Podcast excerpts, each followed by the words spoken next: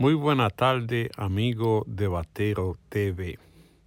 En el día de hoy vamos a poner en el debate Nueva York en emergencia.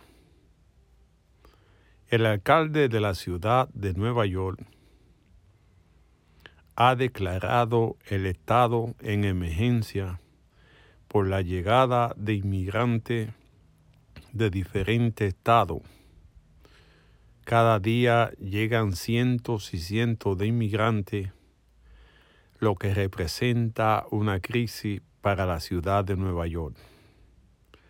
Los albergues o los centros o los refugios están llenos y los inmigrantes andan en la calle en busca de trabajo y en busca de comida.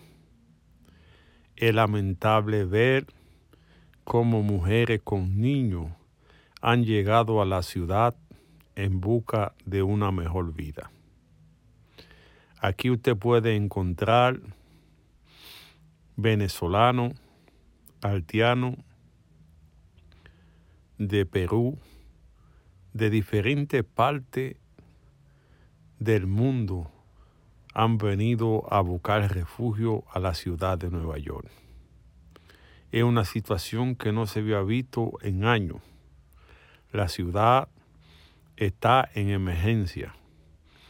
Los inmigrantes están durmiendo en el tren, en los parques, y se ha convertido en una problemática hasta de seguridad, porque lamentablemente a esta gente son atacados por gente sin corazón, que no saben que ellos están corriéndole a la delincuencia en su país, a la falta de oportunidad, a la falta de democracia, como es el caso de los venezolanos, al hambre y toda una problemática que afecta a los diferentes países.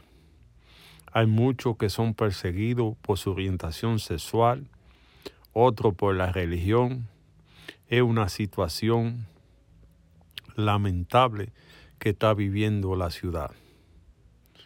Por esto pedimos a cada neoyorquino de buen corazón que trate de ayudar a esa gente que andan en la calle tratando de sobrevivir ante un caso tan lamentable como es la inmigración que usted no es inmigrante porque